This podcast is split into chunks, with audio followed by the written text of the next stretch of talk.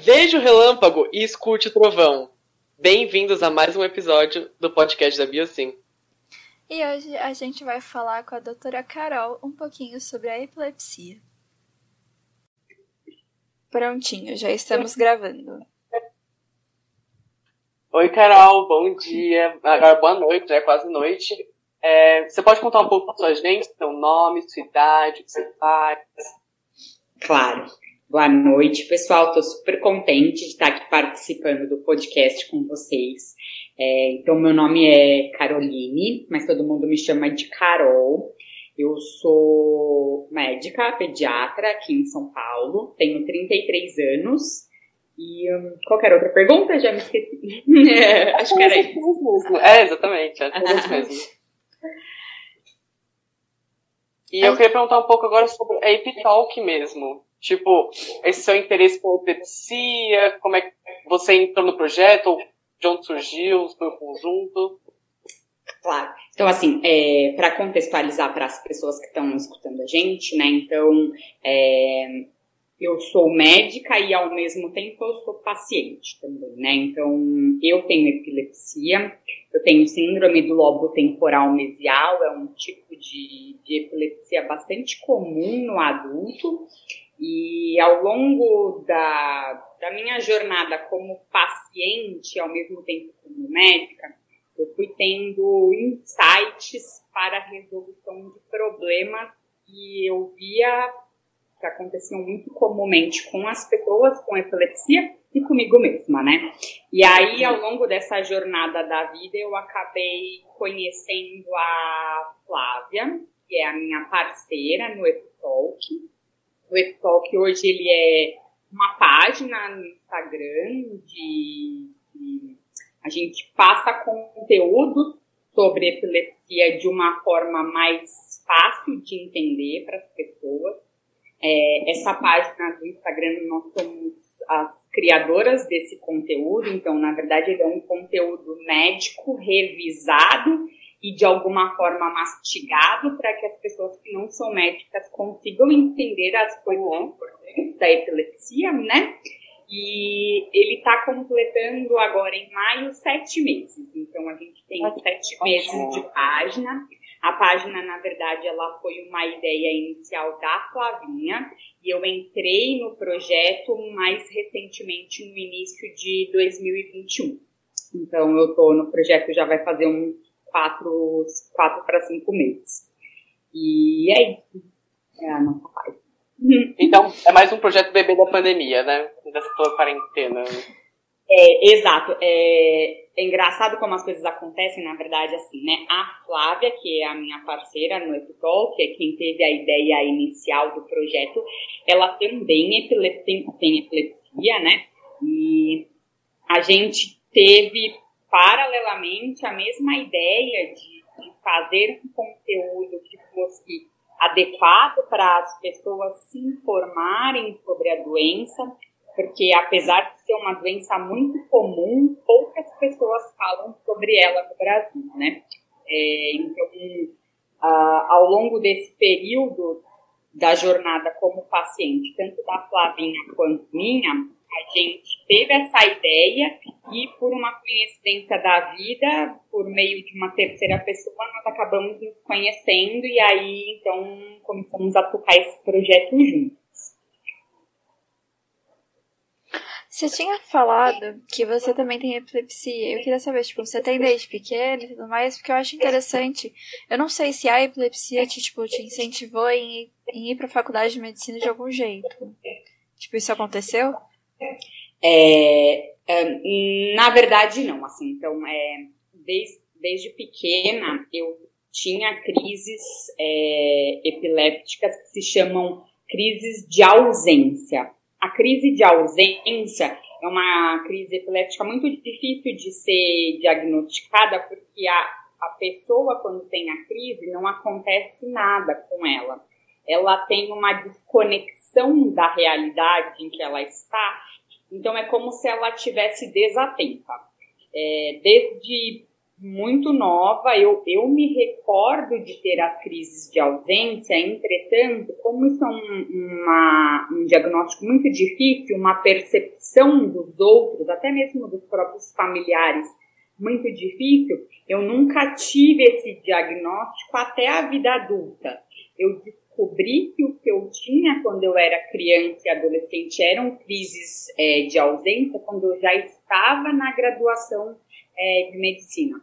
Então, por um longo período da vida, as pessoas achavam só que eu era desatenta, porque a crise de ausência ela é uma crise em que há uma desconexão da realidade.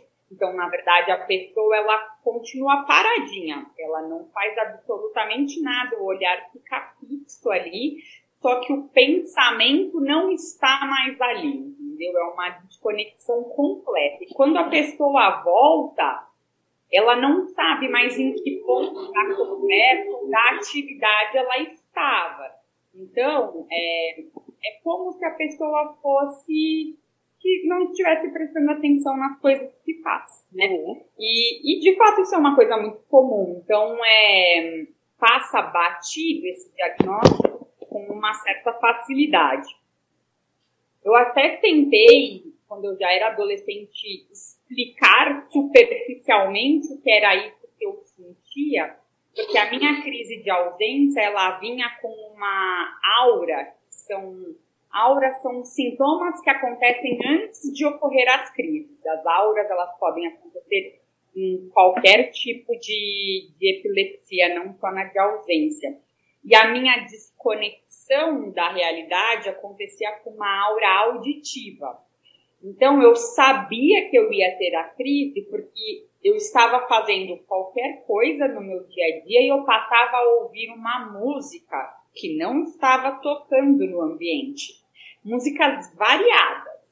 Podia ser música clássica, podia ser pagode, qualquer música. É, é bastante intrigante o que acontece nesse momento, porque não é uma escolha, né? Vem, a música vem na cabeça e aí você passa a prestar atenção na música que está tocando, mas na verdade não está tocando no ambiente, né? E é essa conexão com a, a parte auditiva que te desconecta da realidade. Né?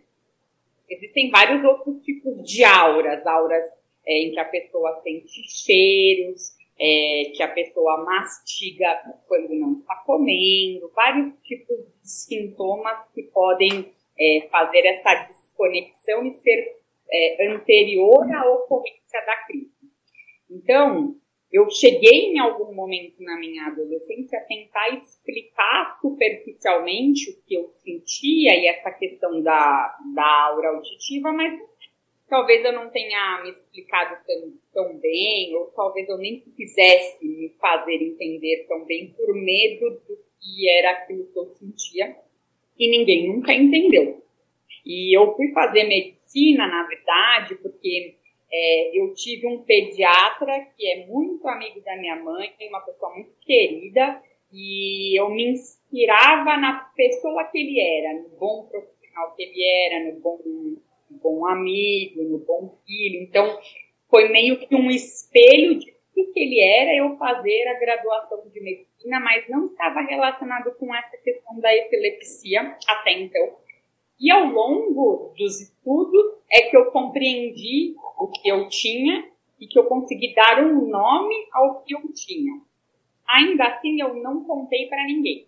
Eu passei a graduação praticamente completa sabendo que eu tinha crise de ausência, que era uma forma de epilepsia, mas era um momento tão, é, a graduação de medicina é um momento tão complexo, né, e você tem tantas demandas, que eu não queria assumir naquele momento que eu era paciente.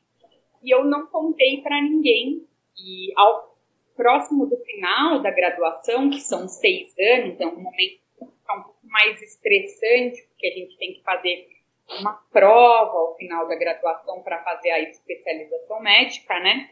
É, aquela situação de estresse extremo passou a desencadear múltiplas crises de ausência em mim. Então, elas passaram a ser muito frequentes e durante um domingo, que era até o domingo de Páscoa, eu passei a ter inúmeras crises. Talvez eu tenha tido umas 30 crises naquele dia. E ao final disso, o excesso de crises é, levou a um, como se fosse um curto-circuito dentro do cérebro, e a crise é, epiléptica é, ela é uma alteração da comunicação entre os neurônios. E quando eles passam a não se comunicar mais, eles levam a esse curto-circuito. Como elas tinham sido muito frequentes naquele dia, eu tive um curto-circuito que ficou generalizado. Então, naquela noite, quando eu estava dormindo, é, eu tive uma crise convulsiva clônico-clônico generalizada, que é a que todo mundo sabe qual é, que o paciente treme perna, treme braço, fica com o rosto contraído, é, algumas pessoas têm, é, têm liberação de então as pessoas podem fazer xixi na própria roupa, enfim. É, essa é uma crise que qualquer um consegue identificar e junto com ela vem muito estigma e mito e a epilepsia atrás, né? Então eu tive essa crise na minha casa, meus pais não são médicos, meu irmão tinha um pouco mais de percepção e conhecimento, então foi ele que falou para minha mãe é, ligar no, no SAMU para chamar emergência. É, meus pais até chegaram a ligar, mas eles não sabem é, dizer exatamente quanto tempo eles ficaram esperando, mas ao fim eles decidiram não esperar mais, eles me colocaram num carro e me levaram a um pronto-socorro. E aí, nesse pronto-socorro, é que eu fui atendida, foi é, iniciado o protocolo dos exames iniciais para qualquer pessoa que chega nesse pronto-socorro em, em crise convulsiva ou em estado de pós-hospital, que é quando a crise finaliza, mas o paciente ainda está meio sonolento, ainda está voltando para a realidade, né? E aí, quando eu estava nesse pronto-socorro fazendo alguns desses exames, eu tive uma nova crise, já dentro do hospital. É uma, foi uma crise que durou é, bastante tempo, precisei receber várias medicações para conter essa crise. Fiquei internada um curto período na UTI, e aí então é que o diagnóstico foi de fato é, estabelecido, não só para mim, que já sabia dele, mas também para pares. Então, eu passei a ter um acompanhamento médico para essa questão. Né? E aí, então, depois desse, desse ocorrido, foram feitos alguns exames diagnósticos para tentar entender qual era o tipo de epilepsia que eu tinha, né? Então, concluí que a minha epilepsia tinha transformado, né? Tinha é, sido é, alterado o seu padrão para essa, esse padrão que se chama síndrome do lobo temporal mesial, que é o que eu tenho hoje como diagnóstico. Eu queria trazer, aliás, você estava comentando sobre a epilepsia. Eu queria perguntar primeiro, é, em palavras assim, mais leigas, mais tranquilas de entender. Em poucas palavras, o que seria epilepsia? Porque e o que seria exatamente ela? Porque eu vejo muito, não sei como as melhores pessoas, não sabe se é exatamente uma doença ou se é tipo um sintoma de outras doenças. Porque eu já vi que existem outras doenças ou patologias que causam crises epiléticas. Então, como é que fica essa relação? Claro. Então, assim, epilepsia é um, é um diagnóstico bastante amplo, né? É, a epilepsia ela pode ocorrer por conta de alterações do, da conexão e da informação cerebral, gerando curto-circuitos, e aí isso se chama é, epilepsia primariamente do cérebro. Tem as epilepsias secundárias, ou seja, a pessoa teve doenças é, infecciosas, ou teve traumatismos da cabeça, ou traumatismos durante o parto. E aí essas questões secundárias geram crises epilépticas. Então, essa pessoa também entra dentro desse termo muito amplo que é epilepsia, mas junto com epilepsia, ela tem um outro diagnóstico. Né? Então, essas epilepsias secundárias, né, elas são muito comuns nos países desenvolvidos. Na verdade, hoje no mundo, estima-se que existem 50 milhões de pessoas com epilepsia e 80% dessas pessoas estão em países em desenvolvimento. Porque são nos países em desenvolvimento que ocorrem mais as doenças contagiosas, que tem mais acidentes é, é, durante o trabalho de parto, então é, os traumas do trabalho de parto acabam de existem mais acidentes de trânsito, então traumas de crânio podem levar às, às epilepsias, então é, é, um número muito grande e bastante concentrado nos países de desenvolvimento. Os dados do Brasil, do DataSUS, né, que é quem organiza os dados de saúde no Brasil, Hoje a gente tem 3 milhões de pessoas com epilepsia. Então, dentro desse guarda-chuva que é o diagnóstico, tanto as primárias quanto as secundárias. É um volume bem alto de pacientes e muito pouco falado é, e pensado sobre a resolução de problemas para esse grande número de pessoas, né? Você falou que existem vários tipos de epilepsia, isso é uma coisa que eu acho interessante. Cada tipo de epilepsia tem um tratamento diferente ou é mais ou menos tudo a mesma coisa? Tem, porque na verdade, assim, o tratamento dá para conter as crises epilépticas, né? Porque a crise, é, ela é um evento dentro da doença, né? Se você controla a doença, o evento, que é a crise, ele se torna muito menos frequente e, em alguns casos, ele desaparece completamente. Então, as medicações para controle das crises, elas são, não são a mesma, mas elas são comuns. É, é um número restrito de medicações. Mas as pessoas que têm doenças associadas à epilepsia também precisam de um tratamento dessa questão associada para que, então, em conjunto, não aconteça a crise, né? Então, é, os tratamentos das doenças secundárias são amplos, é, normalmente as pessoas precisam acompanhar com o neurologista e com outras especialidades médicas, né? Mas o tratamento da epilepsia em si não é um número tão grande de medicações que a gente tem é, atualmente, o que inclusive pode ser um problema, porque existe um número bastante considerável de pacientes que usam mais do que um remédio para tentar conter as crises e ainda assim não conseguem atingir o objetivo, né? E você até estava comentando sobre que tem. É pouco se fala, né? Eu vejo que isso é realmente pouco, porque eu tive uma experiência na minha escola há dois anos atrás, eu acho, quando acho que foi em 2019, alguma coisa assim. Eu tava lá conversando num grupinho de, de pessoas e uma menina, ela parou e caiu. E depois a gente soube, soube que ela teve um problema no cérebro e que foi uma crise epilética no dia.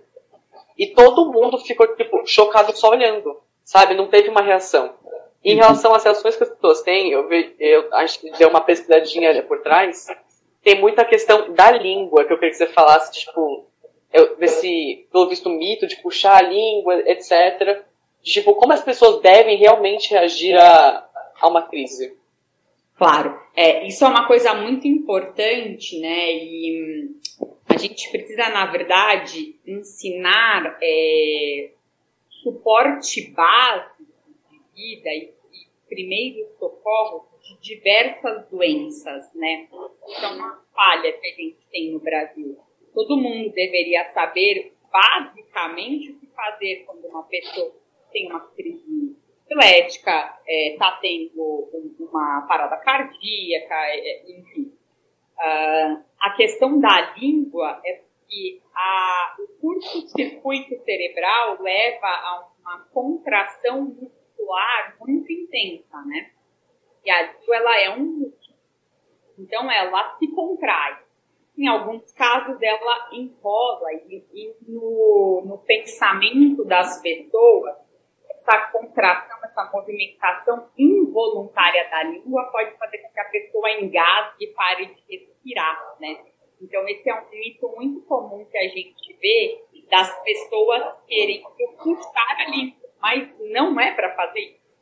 Que a contração que a pessoa está tendo é tão intensa que, além da, da língua estar contraída, existe uma contração da arcada dos dentes, né? Então, assim, isso aconteceu inclusive comigo mesma. Meu pai não sabia como fazer e ele enfiou a mão inteira na minha boca no momento da crise, porque ele achou que eu fosse morrer sem respirar. E a contração ela é tão intensa que cortou toda a mão dele, né? Assim, mordidas, mordidas fortes. Né? A pessoa tá lá inconsciente no momento ela não, não, não consegue, de fato, é, identificar que ela está mordendo uma pessoa, né? Ela está no momento de crise, uma desconexão completa. Então, assim, não precisa pôr a mão dentro da boca. Não põe a mão dentro Não faça isso. não façam isso. É, na, na identificação de uma pessoa que está tendo crise, o melhor a fazer é virá-la de lado ou simplesmente tirar coisas que possam machucá-la de próximo, então assim, é, coisas pontiagudas, móveis e, e, qualquer coisa que, objetos que possam machucar a pessoa. Se der para virá-la de lado, tudo bem. Se não der, só para a cabeça, porque a contração tem uma contração dos músculos do pescoço e a pessoa pode ficar batendo a cabeça, né, no chão. E espera, chama ajuda médica. Chama o SAMU, que no Brasil o número é 192, chama o SAMU para atendimento médico. Aguarda lá, não precisa fazer mais absolutamente nada, né? É que o fato da crise é, tônico-clônica generalizada, que é essa que todo mundo sabe qual é, junto com não saber o que fazer, vem um estigma social está muito relacionado à religião no Brasil, né? Então, as pessoas é, podem pensar que essa pessoa, na verdade, ela não está tendo uma ocorrência médica, mas ela está tendo uma ocorrência religiosa, né? Assim, é, então, está tendo, está recebendo espíritos, ou, ou outras coisas relacionadas, né? Então, existe, para além de ensinar a população ao que fazer, precisa ser falado claramente que não tem nenhuma relação com religião, né? Então, uma ocorrência médica e que pode acontecer com qualquer pessoa, né? Então, assim, é, é algo precisa muito de, de clareza nas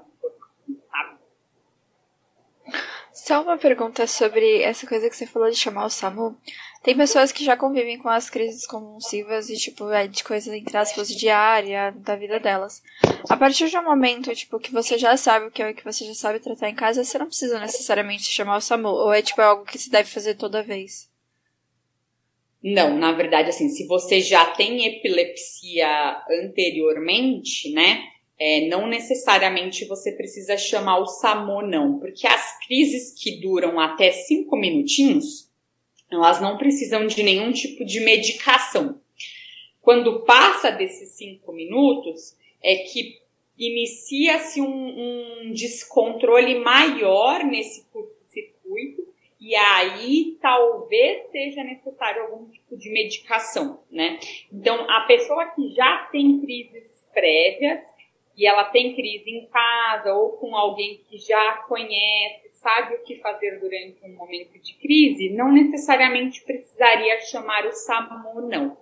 Entretanto, se você está na rua e presencia essa crise e você não conhece a pessoa, o melhor a fazer é chamar o SAMU, para que venha um auxílio médico, né? Até porque quando a pessoa volta da crise, ela não volta totalmente conectada com a realidade, né? O momento de volta da crise, que chama estado pós-vital, dá muita confusão mental. Então, mesmo que a pessoa tenha uma crise que dure menos do que cinco minutos, e ela tá na rua sozinha, quando ela retornar, pode ser que ela não saiba quem ela é, né? Então, pode ser que ela esteja muito confusa. Como que ela vai fazer para ir para casa, para voltar a fazer o que ela estava indo é, fazer no momento? Então, na rua, se a gente não conhece a pessoa, o melhor a fazer é chamar o SAMU, sem sombra de Entretanto, se é alguém que eu já conheço, que eu me sinto é, tranquila de ajudar no momento da crise, mas aí é opcional e, na verdade, a maioria das vezes as pessoas não chamam porque não é necessário, não. Eu achei muito legal você falou do, desse treinamento da escola, né? Porque é até engraçado pensar. Na minha escola teve muita dessas questões, sabe? Tipo, alguém cair, aconteceu muitas. E, e todo mundo tinha a mesma reação sempre. Acontecia, nesse caso da menina, aconteceu, ela caiu no chão, tinham, tipo, 30 pessoas na sala, todo mundo assim, parado, uhum. olhando para ela. Tipo, sem fazer nada, até que chamaram alguém, e quando chamaram alguém, o responsável também entrou em desespero. Sim. E todo mundo entrou em desespero, não sabendo o que fazer, e, tipo, sabe, ficou aquela comoção toda, e ninguém tinha a mínima ideia do que estava acontecendo. É, e se alguém, naquele momento, soubesse, ah, vira, na, aí quando vê outro responsável, conseguir virar e tudo mais. Mas um bando de adolescente de tipo 15 anos, ninguém tinha a mínima ideia do que fazer. E isso é um dos motivos, uma das coisas que aconteceu. Às vezes as pessoas têm algum tipo de crise de ansiedade, as pessoas têm, sei lá, quebra-perna, uma hemorragia, e as pessoas não têm a mínima ideia de como reagir. Porque é realmente muita ajuda de pessoas mais velhas que acabam recebendo esse treinamento. Mas a gente que está na escola não tem a mínima ideia do que fazer, a mínima ideia. É, esse é um, é um ponto tão importante, né? Porque assim, a gente passa inúmeros anos da nossa vida na, na formação básica, antes de entrar na, na graduação, né? E a gente recebe um, um volume muito grande de conteúdo que talvez não seja tão necessário para a vivência. Né? E cuidados de primeiro socorro são de suma importância. Você vai usar aquilo em algum momento da sua vida. Né? E quanto mais esclarecida é a população, menos urgências de emergência ocorrem. Né? Então, a minha segunda especialização depois de pediatria é emergências pediátricas volume de criança e adolescente que eu atendo vindo de casa poderiam ter recebido primeiro socorro adequado e não receberam é muito alto, né? Eu trabalho num hospital que atende uma parcela da população que não, não, não tem grandes questões socioeconômicas. É um público muito privilegiado. E nem dentro desse público a gente tem essa orientação, né? Então, assim, seria necessário repensar como que a gente inclui as crianças e adolescentes durante é, a fase dos estudos né, da, da escola. Também esse é um dos motivos da gente ter o EPITOL, né? Então, para além de levar o conteúdo é, de forma acessível para as pessoas, a gente também quer ensinar o básico do que fazer especificamente com relação a essa questão da epilepsia, que é um tema muito comum para mim e para Flavinha, e virou um tema muito confortável de ser discutido entre nós. E aí a gente gostaria que fosse um tema confortável para as pessoas saberem. Né? A epilepsia ela é a doença neurológica crônica mais comum que tem. Quando a gente compara a epilepsia com pressão alta e diabetes, em equivalência, é a mesma coisa, mas as pessoas falam inúmeras vezes de pressão alta e diabetes na TV e praticamente a gente não fala sobre epilepsia. Então, a gente quer, de alguma forma, jogar luz nesse tema que é de suma importância, principalmente num país que tem 3 milhões de pacientes, entendeu? É, eu lembro que você estava falando um pouco sobre esse negócio de conhecer pessoas com epilepsia e tudo mais. Eu queria saber, porque, tipo assim, você também falou um pouco sobre estigma e tudo mais.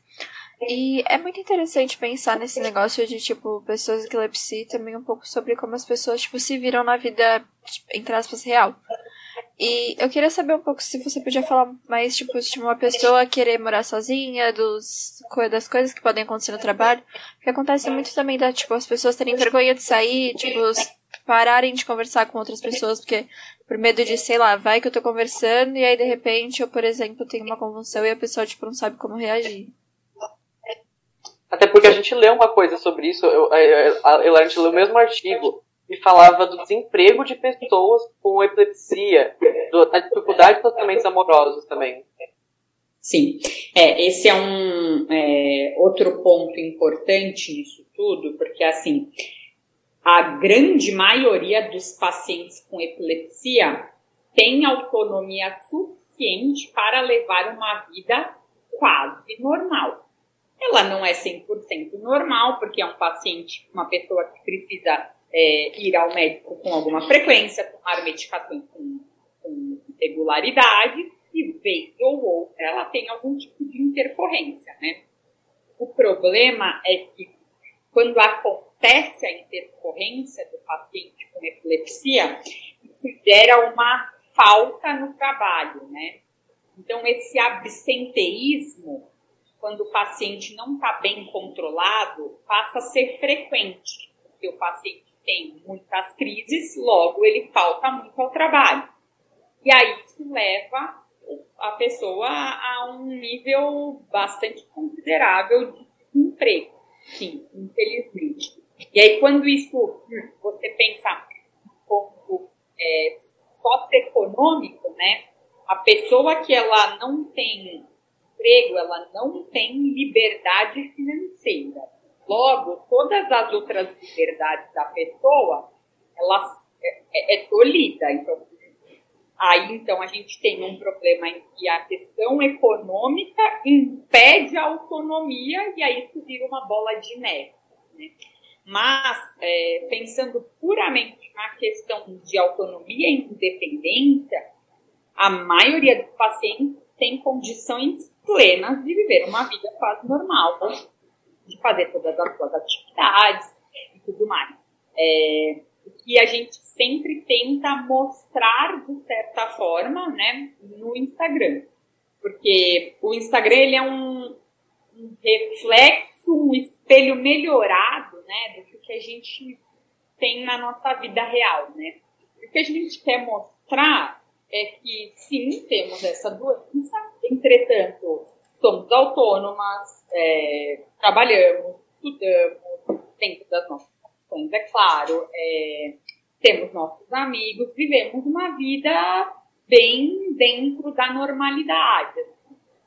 E isso é de suma importância, porque muitas vezes, junto com o diagnóstico da epilepsia, vem um peso de algo que você às vezes se envergonha de ter aquela doença, às vezes você fica com raiva, porque você acha que você não vai poder mais fazer as suas coisas, você se questiona muito. Eu passei por esse momento, né? É, acredito que muitos pacientes passam por esse momento, pensar por que isso está acontecendo comigo. Entretanto, quando você identifica aquilo como mais uma questão na sua vida que você vai conseguir passar por isso, se você tiver uma boa rede de apoio, vai dar tudo certo. Você é, transpassa esse problema e transpassa isso saindo mais forte, mais resiliente, até mesmo mais confortável de mostrar para os outros que é possível. Mostrar para outras pessoas dentro da mesma condição que você que dá para ser feliz, que dá para ter sucesso na vida, que dá para ter relacionamentos e tudo mais. Né? Então, isso é, é de suma importância que a gente demonstre de alguma forma. Porque a gente percebe que muitos pacientes tentam sempre falar da parte não tão boa. E existem várias partes não boas, com certeza.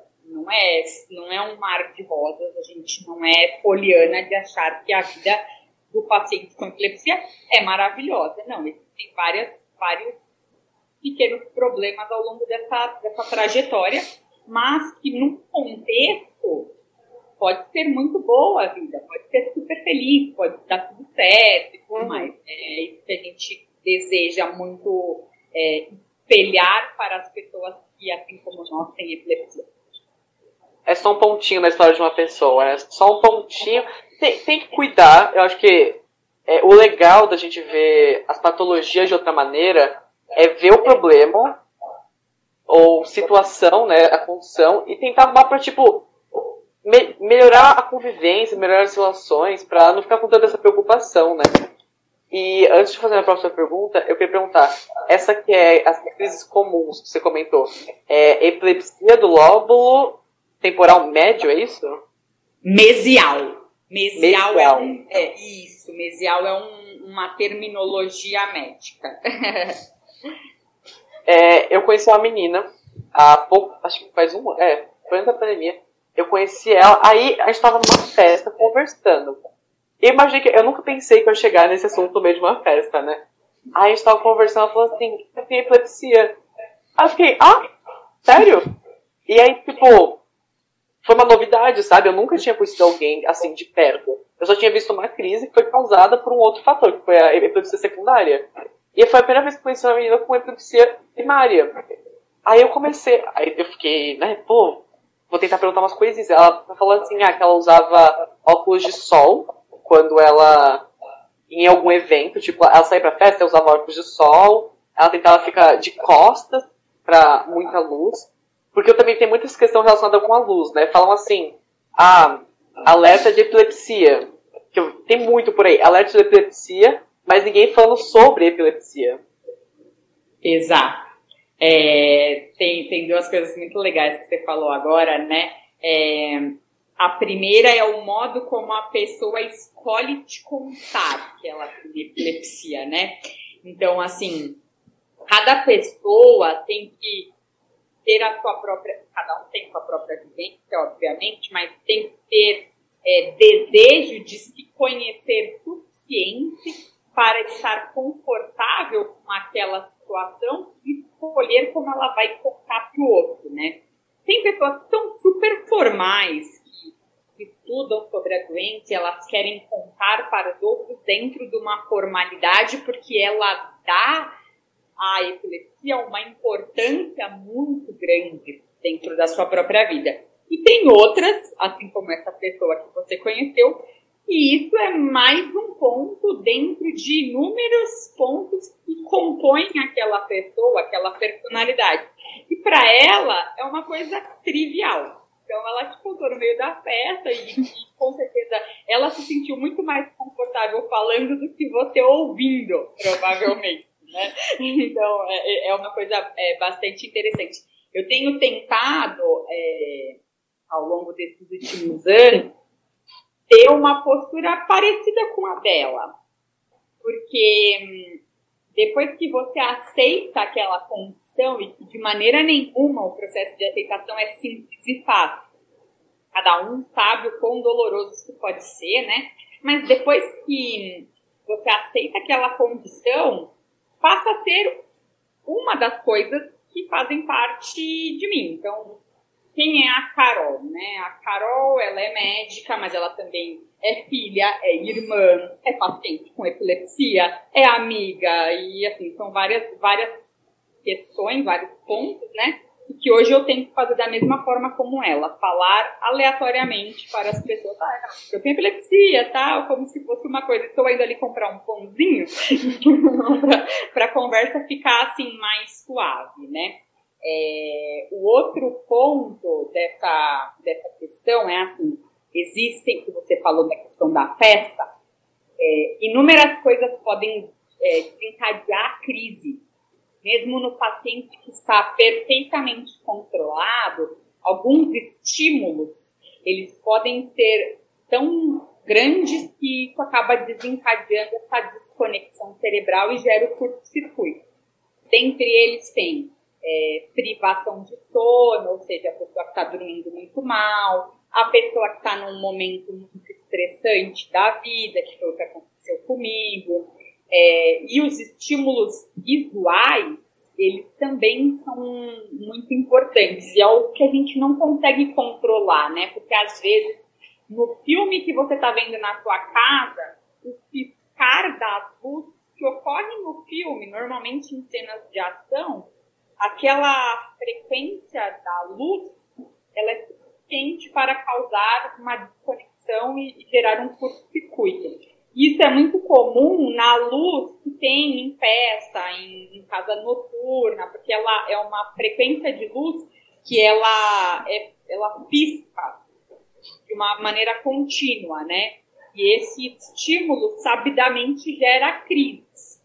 Então, o paciente, de fato, pode, apesar de estar super bem controlado, durante uma festa ou uma balada, enfim, ter uma crise por conta dessa frequência de luz. Então, o ideal que, de fato, fique o mais distante possível da, do feixe de luz em si. E também não dá para evitar sair, né? Se a gente está falando que a pessoa tem que ter uma vida normal, ela tem que ir na festa, ela tem que ir na, na balada, ela tem que viver. Né? Isso é importante. E do primeiro ponto que você falou, deu super certo, tá? Ela comentou assim, a gente tava conversando, a gente falou sobre, do nada, sistema de saúde. Ah, ela, não, quando eu tive uma crise epilética, isso gerou tanto assunto, a gente, e a gente se conheceu naquela festa. A gente se conheceu naquele dia, começou a falar sobre isso e a gente ficou, tipo assim, duas horas conversando, como se, assim, ainda se conhecesse a tem. Vixe, acho que ele caiu. É, acho que tá dando bastante interferência. Ai.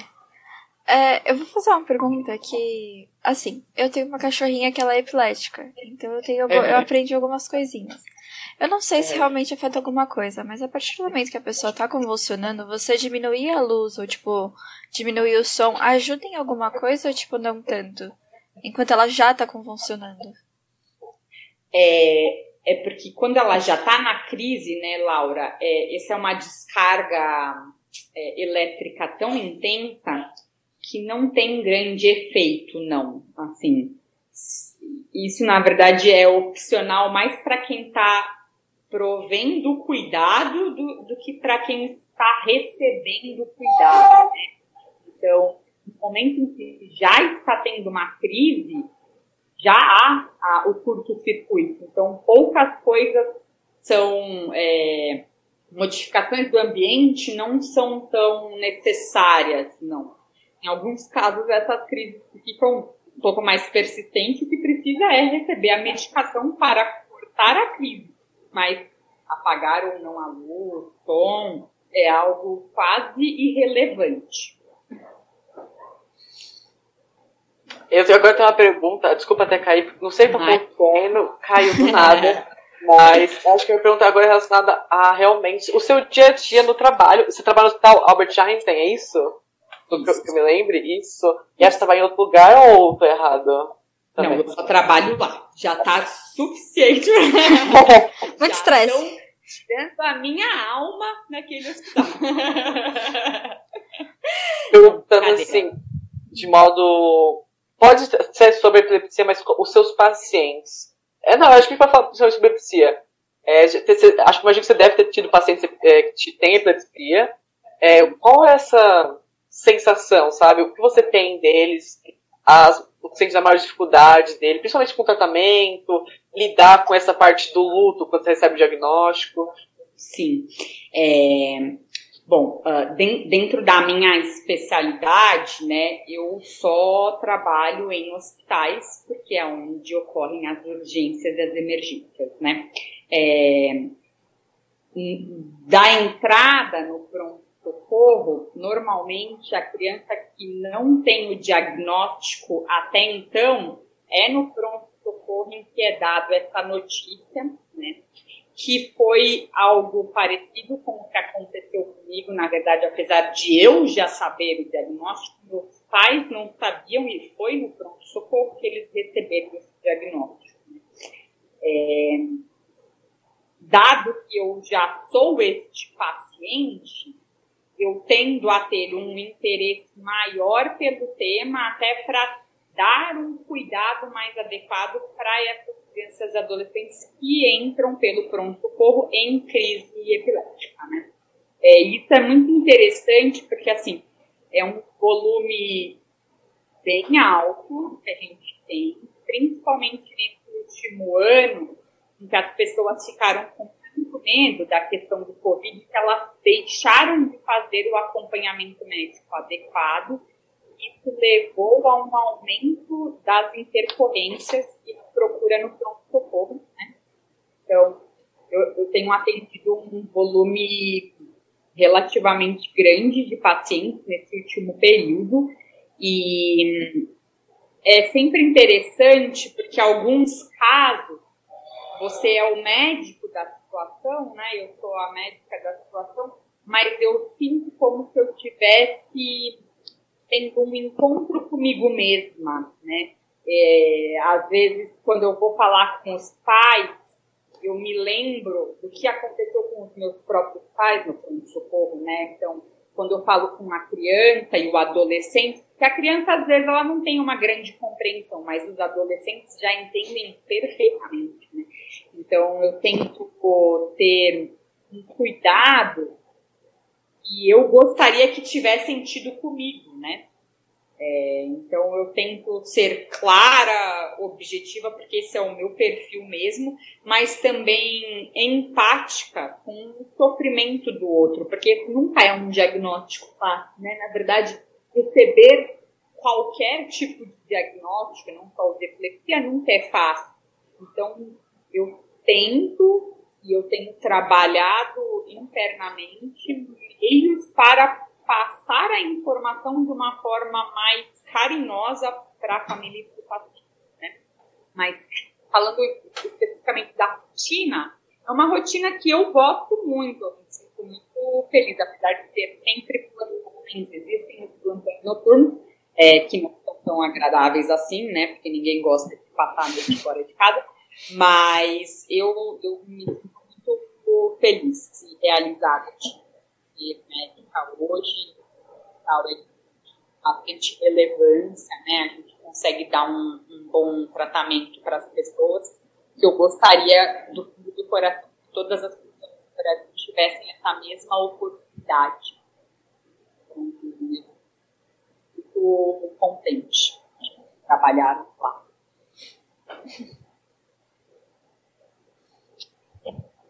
Acho que a gente precisa desse cuidado mesmo com cada pessoa, porque receber diagnóstico não parece a coisa mais fácil do mundo. Porque, principalmente eu acho que para epilepsia, porque você está vivendo a sua vida assim, como você falou, dentro da normalidade, está aqui andando, pum, do nada, sem. Porque muitas a gente vê que são doenças que elas. elas não sei se é o nome específico, mas que elas vão crescendo, sabe? Uhum. Ah, você tem uma dorzinha nas costas. Aí depois você começa a ir mais no banheiro. Uhum. Pra depois ter alguma coisa séria. Eu sinto que a dessa, dessa temporal, miasal, misal. mesial. mesial. Eu ainda vou ter até o final. É, é, muito repentino, é um susto, principalmente no adolescente, já tá ciente, tipo, do, do seu cotidiano, deve ser um susto, né? Sim, é, é de fato a, as doenças que vão nesse crescente, né? Então vão ocorrendo vários sintomas até que então cheguem num diagnóstico, né? É, durante esse processo a pessoa vai digerindo aquilo melhor, né? Quando é uma coisa muito abrupta, a, a informação ela vem com um peso maior, né? Então junto com ela vem todo um processo de raiva, de contestar o diagnóstico, de negação, que é comum dada a, a ocorrência tão abrupta desse diagnóstico, né? Mas isso ao longo do tempo, com um bom acompanhamento com o neurologista, é, com um bom suporte, uma rede de apoio, é, vai se dissolvendo, né? E a gente, eu e a Flavinha, a gente sente é, dentro de um local, um local de fala que deseja empoderar as outras, principalmente as outras mulheres, né? É, hoje, majoritariamente, o nosso público no Epitalk são mulheres porque eu sinto que as mulheres têm mais facilidade de falar sobre as suas fragilidades.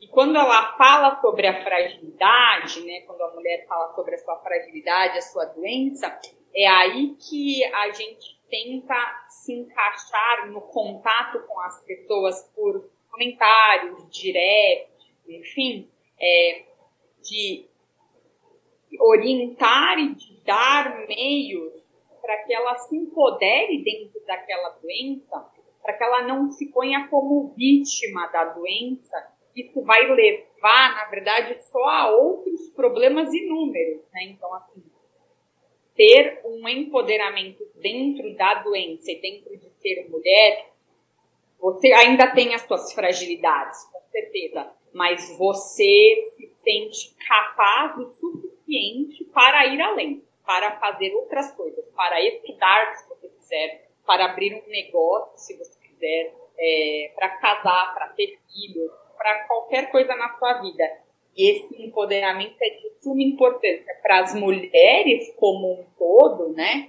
E principalmente para as mulheres que têm doenças crônicas como a epilepsia.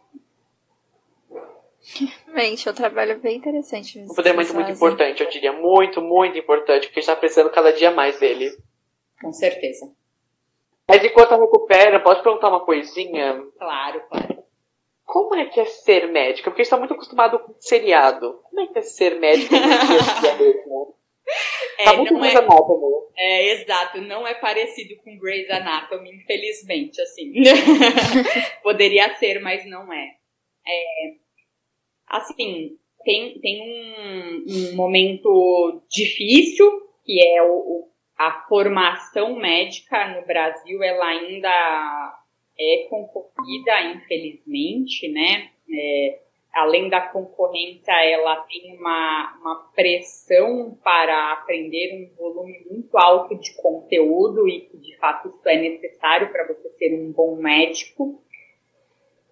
Aí, depois da graduação, tem a residência médica, que é a especialização. Entretanto, essas partes elas não são conectadas, elas não são é, interligadas. Existe um, um ponto entre a graduação e a residência médica, que é a especialização, que é a prova de residência médica. Então, é um outro momento estressante da vida do médico em si, porque não existem vagas para todos os médicos, principalmente nos bons hospitais, né? Então, depois que você transpassa essa barreira da residência médica, né? Você tem uma vivência que é um acúmulo de conhecimento médico, mas também de conhecimento técnico do que você precisa fazer, dado que agora você precisa praticar aquilo que você aprendeu na graduação, né? Então, é, não é fácil, com certeza, não é...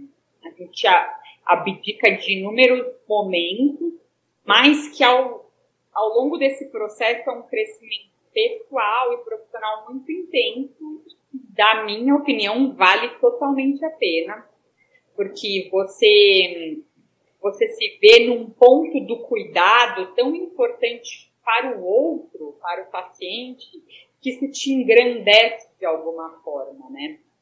É, não só, não só o médico, na verdade, toda a cadeia por trás da estrutura de cuidado, enfermeiro, técnico, físio, farmacêutico, todo mundo dentro dessa cadeia do cuidado é tão importante para o paciente que, de alguma forma, essas profissões elas saem engrandecidas. Não necessariamente economicamente, mas com certeza com uma bagagem de, de vida que outras profissões não, não oferecem. Então, eu acho que assim, não é, não é parecido com Grey's Anatomy, uma pena, é, mas é tão bom quanto, entendeu? E tem tantos dramas bons quanto o, o, o Grey's Anatomy, entendeu? Vocês estão me ouvindo agora? Tá melhor? Tá, agora você voltou plenamente. que bom. Mas antes eu tava perguntando que são. Normalmente, quando a gente termina o podcast, a gente faz sempre duas perguntas. Aí a primeira delas é se você tem alguma frase que você acha importante para sua vida, que te inspirou, que foi alguém que falou para você e realmente tipo, ficou marcado em você. Sim, é, eu nem sei, na verdade, quem é o autor dessa frase, mas é uma frase que eu levo comigo e que sempre que as pessoas estão passando um, um momento mais duro, assim, de vida, eu gosto de falá-la porque, de fato, é o que eu penso para mim, que é, e se houver medo, que seja medo de perder a coragem. Porque é só quando a gente imputa coragem nas nossas ações é que a gente consegue atingir os nossos objetivos, né? E nem sempre isso é um, um momento fácil. Mas se a gente tem coragem suficiente, a gente consegue ir além. E se além, às vezes, é um caminho muito bom, muito auspicioso. Dá pra ir longe, dá pra ir bem longe. É, e a, antes da última pergunta, eu quero perguntar só mais um tópico sobre. Você comentou sobre o empoderamento das mulheres com epilepsia. É, quais são as questões das pessoas que engravidam e têm epilepsia? Tem alguma relação nessas, duas? Tem. E isso é uma, é uma sutileza do cuidado que só uma mulher consegue passar para outra, né? Quando eu, eu tive aquela crise convulsiva que eu fui parar no pronto-socorro, eu passei um período internada na UTI e aí, então, tinha um neurologista que ia me visitar lá, porque ele estava, eu estava aos cuidados daquele neurologista, que até então eu não conhecia. E era um homem, e logo que eu fui transferida da UTI para o quarto, ele passou as informações que para ele eram pertinentes, mas que para mim foi um vômito de informações. Então ele falou assim: olha, você tem epilepsia, tá bom? Você tem provavelmente síndrome do lobo temporal medial, você não pode tomar anticoncepcional e você não pode engravidar, tá? E aí, assim, esse vômito de informações, você fica até meio confuso, assim, né? Porque de repente você tem 24 anos e você não pode tomar anticoncepcional, mas você também não pode engravidar, mas você tem que pensar múltiplas coisas ao mesmo tempo, né? Então, assim, é, essa é uma sutileza que, se fosse uma outra mulher, teria com certeza falado de outra forma. Porque, na verdade, a paciente que tem epilepsia, ela pode sim usar anticoncepcional, desde que ele seja adequado junto com o uso do remédio para a epilepsia. E o ginecologista vai te ajudar. Pode ter gestações, inclusive lá no ESCOL, que a gente falou recentemente com algumas pessoas que foram mães e que tinham epilepsias graves, epilepsias de difícil controle, né? E que com um bom acompanhamento com as equipes de neurologia e de ginecologia tiveram uma gestação normal, bebês normais e tudo habitualmente dentro do esperado. Vida que segue, elas atingiram o objetivo delas de ter o que elas desejavam para a vida. Mas se você não tem essa sutileza no cuidado, a pessoa fica tão fragilizada que ela passa a não querer mais ter filhos. Às vezes era o planejamento da vida dela, o sonho. Meu sonho é ter uma uhum. família com três crianças. Mas com essa informação, com a falta de, de, de cuidado na, na passada da informação, eu me senti tão fragilizada que eu não desejo mais. Eu perdi todo o sonho da minha vida e que aí eu perdi também muito do que eu sou, né? Do que a pessoa é, na verdade. Então, é de suma importância essa, esse cuidado na passagem da informação, principalmente para as mulheres, entendeu? Porque o processo de empoderamento feminino, ele, ele depende muito de autoafirmações. Se em algum momento desse processo essa autoafirmação não acontece, desmorona tudo que foi construído, sabe? Então, uhum. isso é, é suma importância, da minha opinião, é claro. Aliás, como eu pude esquecer disso, a epilepsia, ela, a causa dela é genética, congênita, neonatal, é, não tem especificada? Tem todas essas, inclusive, também tem as causas infecciosas, tem as causas que ninguém sabe o que é, que se chamam idiopáticas, então, é um termo guarda-chuva para muitas causas, né? É, que ficam superficialmente divididas em primárias e secundárias, mas ainda assim são múltiplas causas é, que podem levar a essa doença em si. Então não é algo tão fácil assim da gente é, tipificar. E só antes de fazer a última pergunta, a gente queria saber se tem mais alguma coisa que você quer contar, que adicionar, uma história que você acha importante. Olha, eu acho que a gente conversou bastante, né? Assim, vários, vários pontos que, da minha opinião, são, são de suma importância para as pessoas com epilepsia, principalmente para as mulheres com epilepsia, né? Eu estava ouvindo ontem mesmo o episódio de vocês com o Johnny, que não é um episódio muito bom, ouvintes, vão lá e com o Johnny. É, e é muito do como você enxerga, né? Como você se posiciona é, e faz refletir nos outros a mesma vontade de ir além, de ter um pensamento crítico e tudo mais.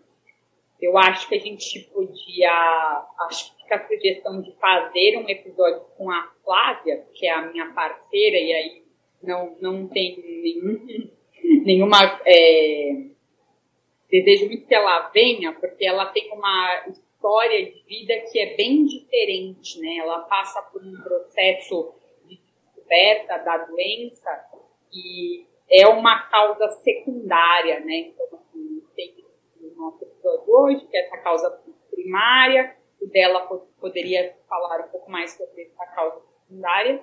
E depois disso, quem sabe a gente fazer um bate-papo nós duas, e eu, Sim, né? claro. clarear um pouco mais essas uhum. ideias que são sempre importantes. Total. E por fim, eu acho que a nossa grande pergunta, que é o que dá nome ao nosso nome, nome ao nosso nome grande, é a música que, assim, você considera do seu coração, sabe? A que mexe com você, que te marcou, música do momento pode ser também, motivos porque é essa música. Uhum. Deixa eu pensar. Eu sou uma pessoa muito eclética, inclusive eu tenho auras auditivas, né, pessoal? Então, assim, eu posso ouvir várias coisas aleatórias, né? É, Deixe-me ver. Uma música. Uma música que eu ouço muito e que, inclusive, eu tenho ela registrada em mim na forma de tatuagem, é Andar com Fé, que tem uma versão muito boa do Caetano com o Gil, então ela é uma música que me marca muito, porque fala que andar com fé eu vou, porque a fé não costuma falhar, né? Então, muito vem a coragem pode vir muito da fé também, né? De, de acreditar, de ter certeza. Então acho que essa é uma música boa pra gente finalizar. Andar com fé eu. eu adoro essas tatuagens de música. Eu acho incrível. É. Se eu fosse fazer uma, com certeza seria de música. eu, eu indico, eu indico. Nunca enjoa. Exato. Música é sempre alguma coisa importante pra gente, né? É. Tem uma pessoa que você conhece que você não gosta de música. É. Mas é isso então, finalizando aqui o podcast. E você quer mandar algum tchau, mandar um beijo pra alguém?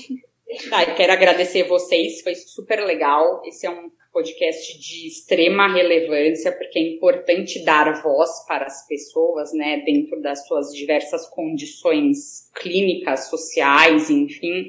É muito legal esse projeto de vocês. Parabéns. Espero que a gente se veja em breve.